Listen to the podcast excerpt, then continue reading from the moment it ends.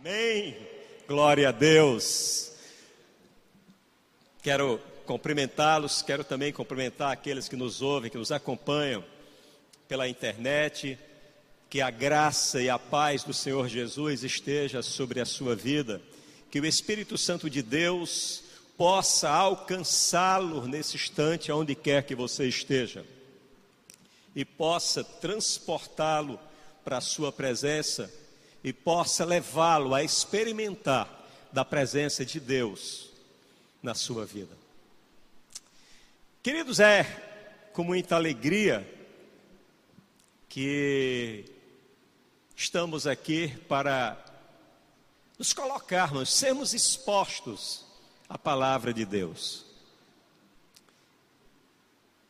E queremos que ao sermos expostos à palavra de Deus, Deus tem seus mecanismos, Deus tem sua forma de alcançar os nossos corações, de acalmar os nossos corações, de falar aos nossos corações, de expor aos nossos corações o quanto Ele tem ouvido as nossas orações, o quanto Ele tem estado comprometido em nos guardar, o quanto Ele tem estado presente em nossas vidas.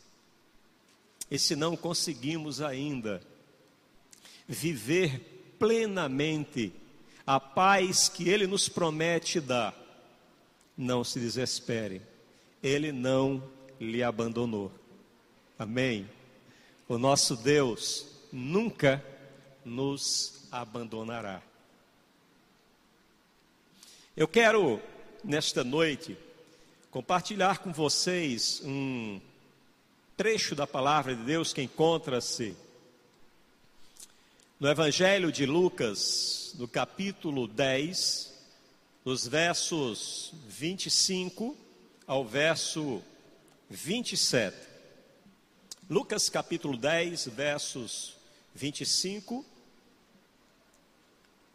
ao verso 37. E diz assim a palavra de Deus: Certa ocasião, um perito da lei levantou-se para pôr Jesus à prova. Ele perguntou: Mestre, o que preciso fazer para herdar a vida eterna? O que está escrito na lei? Respondeu Jesus. Como você a lê? Ele respondeu: Ame o Senhor, o seu Deus, de todo o seu coração, de toda a sua alma, de todas as suas forças e de todo o seu entendimento. E ame ao seu próximo como a si mesmo. Diante, disse Jesus: Você respondeu corretamente. Faça isso e viverá. Mas ele, querendo justificar-se, perguntou a Jesus: E quem é o meu próximo?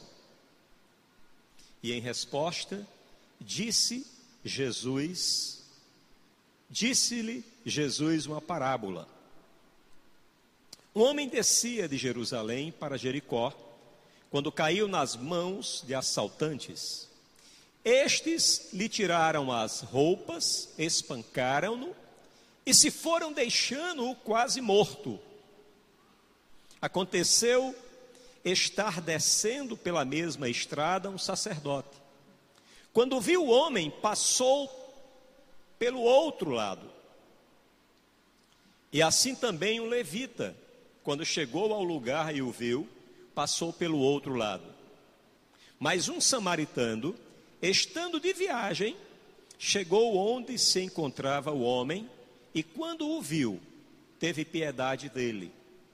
Aproximou-se, enfaixou-lhe as feridas, derramando nelas vinho e óleo. Depois colocou-o sobre o seu próprio animal, levando-o para uma hospedaria e cuidou dele. No dia seguinte, deu dois denários ao hospedeiro e disse-lhe: Cuide dele. Quando voltar, lhe pagarei todas as despesas que você tiver. Qual destes três você acha que foi o próximo do homem que caiu nas mãos dos assaltantes? Aquele que teve misericórdia dele. respondeu o perito da lei. Jesus lhe disse: Vá e faça o mesmo. Queridos, essa é uma parábola que nós talvez estamos cansados de ouvir. E de, haver, de, de, de ouvir ministrações, de lermos.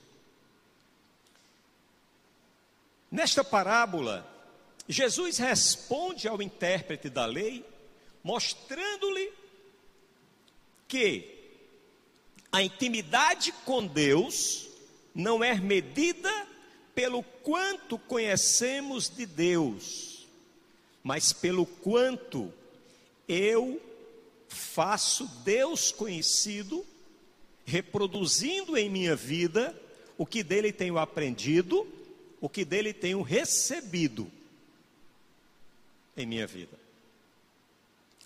Muitas vezes, e nós temos que ter cuidado com isso, para que com a nossa vida cotidiana, apesar de nós sermos filhos de Deus, seguidores de Jesus, nós temos que ter cuidado para não nos assemelharmos àquelas grandes corporações que gastam milhões com campanhas publicitárias para atraírem as pessoas às suas lojas e produtos, e quando as pessoas chegam, são mal recebidas, são mal atendidas, e os seus produtos não correspondem às promessas feitas em suas campanhas publicitárias. Essas corporações, além de desperdiçarem recursos e esforços, ainda convertem as pessoas a saírem falando mal de suas lojas e de seus produtos pelo atendimento a elas dispensadas. Devemos ter em mente que cada um de nós somos, em certa medida, essas lojas, essas instituições levantadas para onde as pessoas correm buscando encontrar as respostas que anunciamos que o Evangelho é capaz de oferecer para as suas vidas. O questionamento, aparentemente despretensioso, daquele doutor da lei, quando ele pergunta a Jesus quem seria seu próximo, sugere que deve haver alguém a quem o dever do amor não deve ser aplicado. Que nós devemos escolher, ou que nós poderemos escolher, a quem dispensar a ação do amor. Em seu posicionamento, em sua pergunta, está, está implícito a observância do valor que deve haver no objeto do amor ao invés da atitude daqueles que estar praticando o amor. Mas Jesus não deixa aquele homem, aquela plateia sem resposta.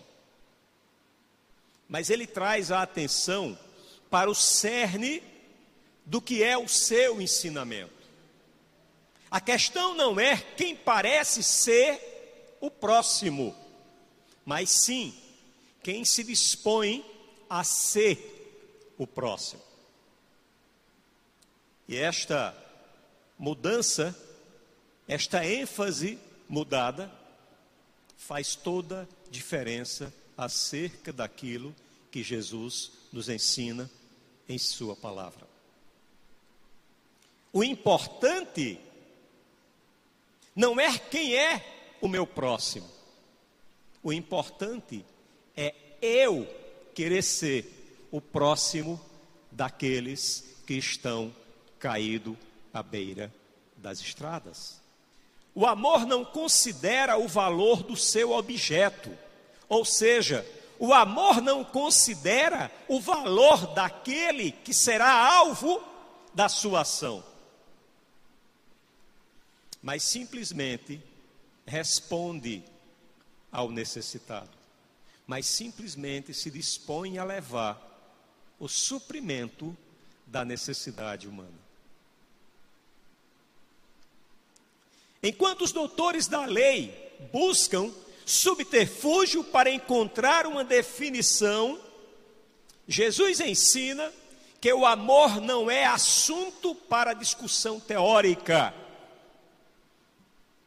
mas de demonstração prática da vida cotidiana. Quero compartilhar com vocês a história de um pastor. E eu queria que vocês me ajudassem a finalizar essa história. A história diz que um certo pastor, ao terminar o sermão na sua igreja, ele se encaminha para o seu carro e percebe que acompanha ele uma criança, aparentando ser alguém que estava na rua pastorando o carro. E ao que, ao, ao, ao, aquele homem, ao se aproximar do seu carro, e aciona o controle, abre, entra no carro, quando ele está dentro do carro, a criança chega e fala para ele: Pastor, esse é um carro muito bonito o seu. Esse deve ter sido um carro muito caro, porque é um carrão. E aí o pastor, meio sem graça, olha para aquela criança e diz: É, eu não. Realmente é muito bonito o meu carro. Se foi caro, eu não sei, porque não fui eu que comprei. E aquela criança olha dentro dos olhos daquele homem e faz uma afirmação. Ele diz: ah, pastor, como eu queria. Queria o quê?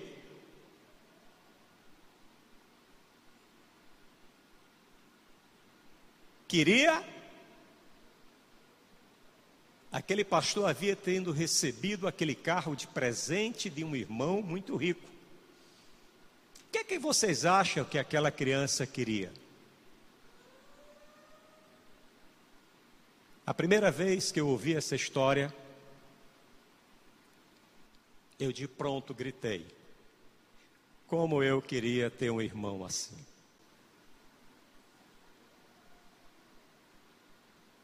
Mas eu me frustrei, porque a história diz que aquela criança, ao olhar para aquele pastor, disse: Pastor, como eu queria ser um irmão assim. E que muitas vezes nós estamos voltados apenas para ter e não sermos alguém, para termos alguém capaz de nos oferecer, de nos suportar, de nos orientar. Mas muitas vezes somos meio que levados a esquecer que mais importante do que termos alguém que nos ofereça é sermos alguém capaz de oferecer. Vamos refletir sobre os personagens dessa parábola. Porém, antes de refletirmos, precisamos entender alguns aspectos que emolduravam as relações entre aqueles personagens citados por Jesus. As Escrituras nos mostram que houve uma tensão racial distinta entre judeus e os samaritanos. Eles, não, eles apenas não interagiam, mas em algumas oportunidades existiam hostilidade e ódio, e havia rivalidade entre aqueles povos. O próprio Jesus já havia experimentado dessa hostilidade quando os samaritanos lhe negaram hospedagem como está lá registrado em Lucas capítulo 9, versos 5, 52 e 53. E enviou mensagem à sua, mensageiro à sua frente. Indo estes, entraram no povoado samaritano para lhe fazer os preparativos. Mas o povo dali não o recebeu, porque se notava que seu semblante era de quem ia para Jerusalém. Como também no encontro de Jesus com a mulher samaritana, em, no Evangelho de João, capítulo 4, 9. A mulher samaritana lhe perguntou: Como o Senhor, sendo judeu, pede a mim, uma samaritana, água para beber? Feito esse esclarecimento, vamos destacar os personagens da parábola. Um homem descia de Jerusalém para Jericó quando caiu nas mãos de assaltantes. Esse homem representa nossos amigos, nossos irmãos em Cristo, nossos vizinhos, colegas de escola, faculdade, trabalho, os que nos atendem nos restaurantes, supermercados, postos de gasolina, padarias, com quem cruzamos diariamente, que muitas vezes são atacados no mundo e ou pelo mundo, lhes roubam os sonhos, a sua família, a sua paz, seu meio de vida, seu emprego, empresa, e depois os jogam à própria sorte. E então eles passam a enxergar a morte como única porta capaz de oferecer uma saída para aquela vida desesperada e sofrida que se encontra. O outro personagem é o sacerdote. Aconteceu estar descendo pela mesma estrada um sacerdote. Esse sacerdote representa os líderes religiosos que vivem aprisionados ao legalismo da religiosidade, da religiosidade, incapazes de manifestarem a generosidade do evangelho, mas ávidos por proferir julgamentos contra os que pecam, sem acolher-los, aqueles que se desorientam e são alcançados pelo pecados e passam a ser prisioneiros desses pecados. Aquele sacerdote, se houvesse uma câmara escondida e alguém o perguntasse por que ele não prestou socorro àquele homem, ele certamente diria: Eu pensei que ele já estava morto. E se eu pegasse nele, eu me tornaria impuro. Os religiosos estão sempre preocupados em preservar suas próprias vidas e reputações. Nem que para isso precisem impor sacrifício ao povo que os ouvem e os seguem. Há um texto em Atos, capítulo 20, versos 22 e 24, que fala quando Paulo relata e diz as Escrituras assim: Agora, compelido pelo Espírito, estou indo para Jerusalém, sem saber o que me acontecerá ali. Senão que em todas as cidades o Espírito Santo me avisa que prisões e sofrimento é o que me esperam. Todavia, não me importo nem considero a minha vida de valor algum para mim mesmo, se tão somente puder terminar a corrida e completar o ministério que o Senhor Jesus me confiou de testemunhar do Evangelho da graça de Deus. É para isso que nós somos chamados. É para isso que nós fomos alcançados, é para isso que nós fomos resgatados, é para isso que nós fomos justificados. Tem um terceiro personagem, que é o levita. E assim também, um levita, quando chegou ao lugar e o viu, passou pelo outro lado. Esse levita representa aqueles que, ao conviverem com esses líderes religiosos, passam a reproduzir seus comportamentos como forma de minimizar a sua culpa. Mas há uma notícia ruim para estes, pastor Judson e pastora Jéssica. Eles não conseguirão. A palavra de Deus diz que chegará um dia em que diante dele estarão todos, e alguns até tentarão lembrar a Jesus o que fizeram, dizendo: Senhor, mas eu curei em teu nome, eu expulsei demônio em teu nome. E a palavra diz que eles ouvirão: Apartai-vos de mim, vós que praticais, que pratiqueis a iniquidade. Queridos, Jesus mesmo alertou seus discípulos quanto às atitudes dos fariseus. Em Mateus 23, 3, ele diz: Obedeçam-lhes e façam tudo o que lhes disserem, mas não façam o que eles fazem, pois não praticam o que pregam. Temos que ser vigilantes, temos que ser cuidadosos para não nos tornarmos incapazes de manifestar a generosidade que o Evangelho impõe para as nossas vidas. Mas temos um quarto personagem, o samaritano.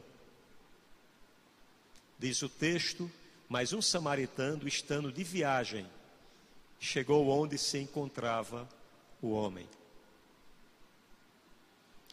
Se essa história, essa parábola, ela tivesse sido, tivesse sendo contada nos nossos dias como algum evento acontecido, vivenciado por alguém da nossa convivência, em uma igreja evangélica, como testemunho de algum irmão, certamente a nossa expectativa seria que o desfecho daquela história seria de um evangélico pentecostal de fogo. Mas, queridos, esse personagem que Jesus usou para confrontar aqueles judeus legalistas e confrontar toda aquela hipocrisia é um samaritano. E por que um samaritano? Porque os samaritanos traziam em suas vidas e histórias o significado do abandono, do desprezo, do sofrimento. E apenas aqueles a quem já foi apresentado a dor e o sofrimento sabem o valor de uma mão estendida e são mais sensíveis a se compadecer com a dor e com o sofrimento dos que gemem. Por isso, um samaritano foi trazido por Jesus para aquela parábola. Este homem representa a igreja mística de Jesus.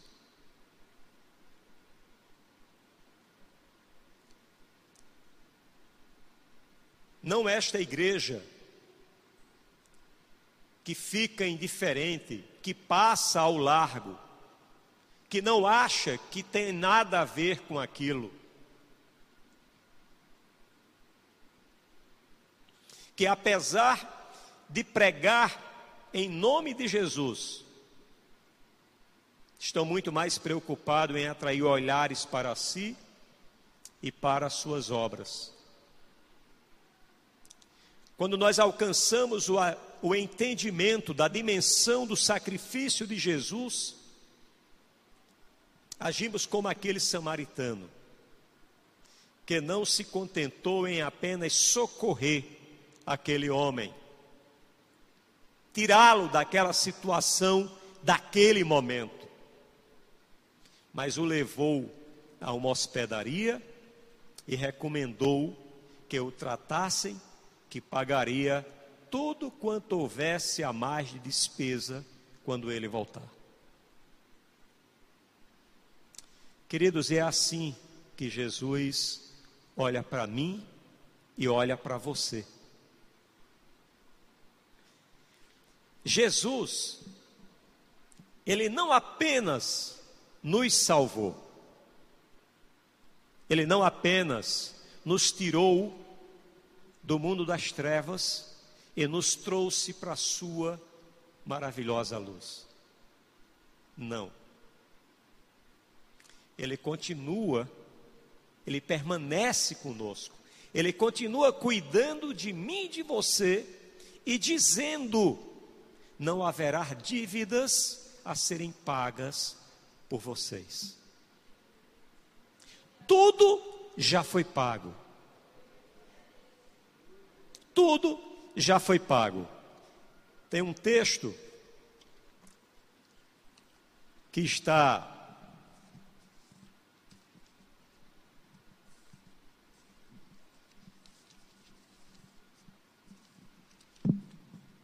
em Colossenses capítulo 2, verso 14, que diz: E cancelou a escrita de dívida que consistia em ordenança e que nos era contrária.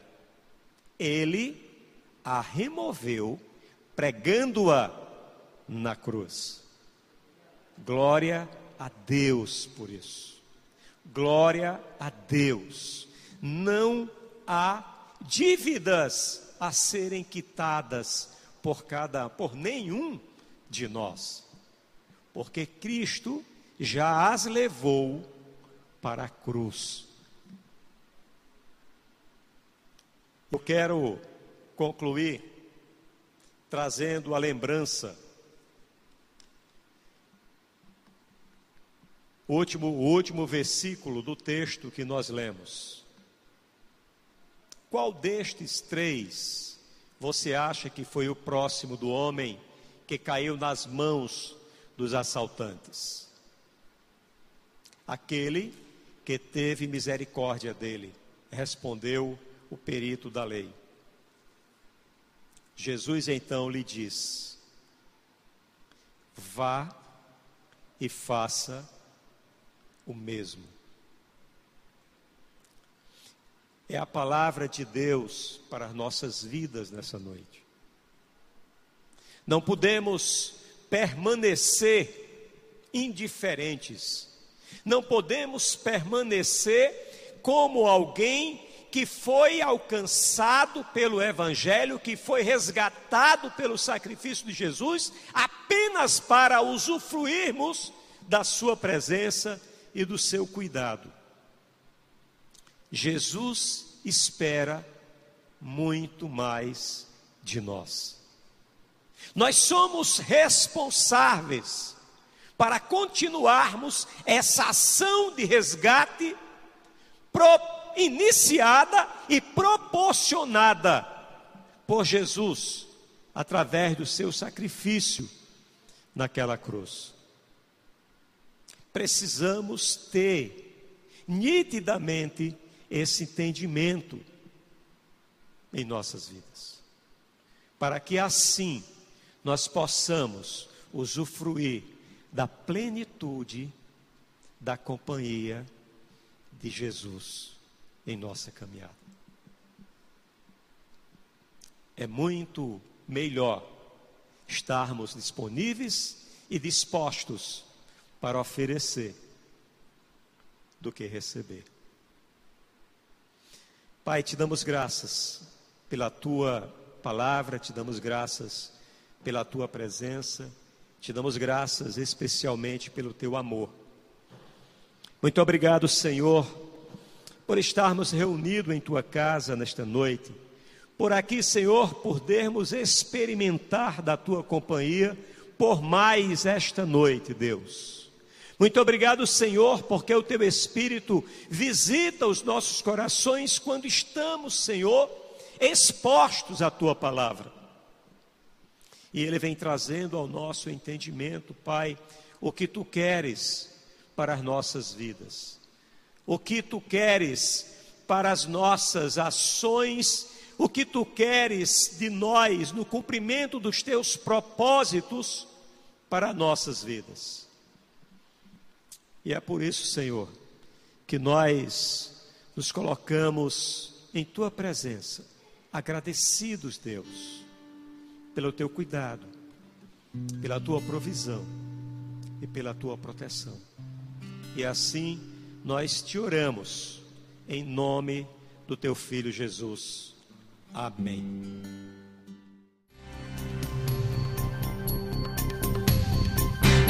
Essa foi uma produção do Ministério Internacional Defesa da Fé, um ministério comprometido em amar as pessoas, abraçar a verdade e glorificar a Deus. Para saber mais sobre o que fazemos, acesse defesadafé.org.